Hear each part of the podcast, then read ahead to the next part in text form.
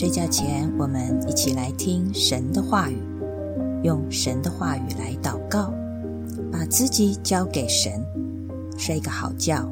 明天又是重新得力的一天。今天我们读诗篇第四篇四到五节，我们读的是新译本。你们生气却不可犯罪。在床上的时候，你们要在心里思想，并且要安静。你们应当献公义的祭，也要投靠耶和华。我们一起来祷告：主啊，你知道我的心里面现在有怨气，有怒气，因为我好像跟人之间的沟通出了问题。我尽力的跟人和睦。我尽力的想要有一个好的沟通模式，但主啊，我现在碰到的这个人好像是一块石头，我怎么讲他就越硬。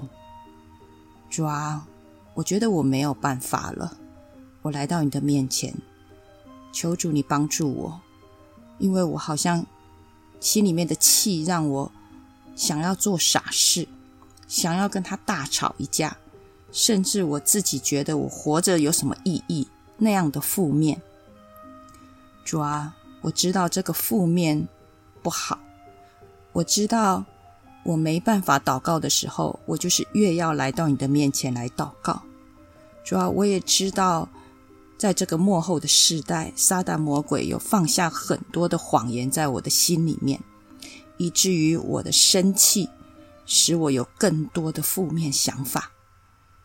主啊，我拜托你，你帮助我，让我生气，但不要有一个犯罪的心态，不要有一个负面的，好像想要一死百了的解决的错误的心态。主啊，你帮助我心能够安静下来，因为我一直没办法安静下来。主啊，操练我的静默的力量。我知道，只有在你的面前，我才能支取那个属天的力量。因为你从以前你就操练过我，你就恩待过我。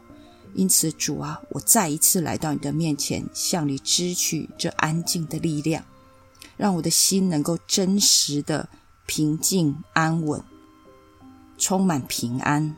甚至，主啊，你介入我们之间的一个。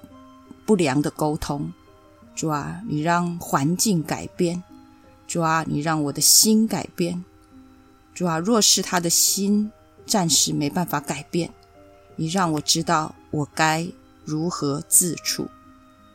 来到你的面前，向你支取力量，支取平静安稳的心。主啊，谢谢你教导我要献公义的祭，教导我。更多的来仰望依靠你，谢谢主，听我的祷告，奉耶稣基督的名，阿门。晚安，祝你有个好梦，神与你同在，晚安。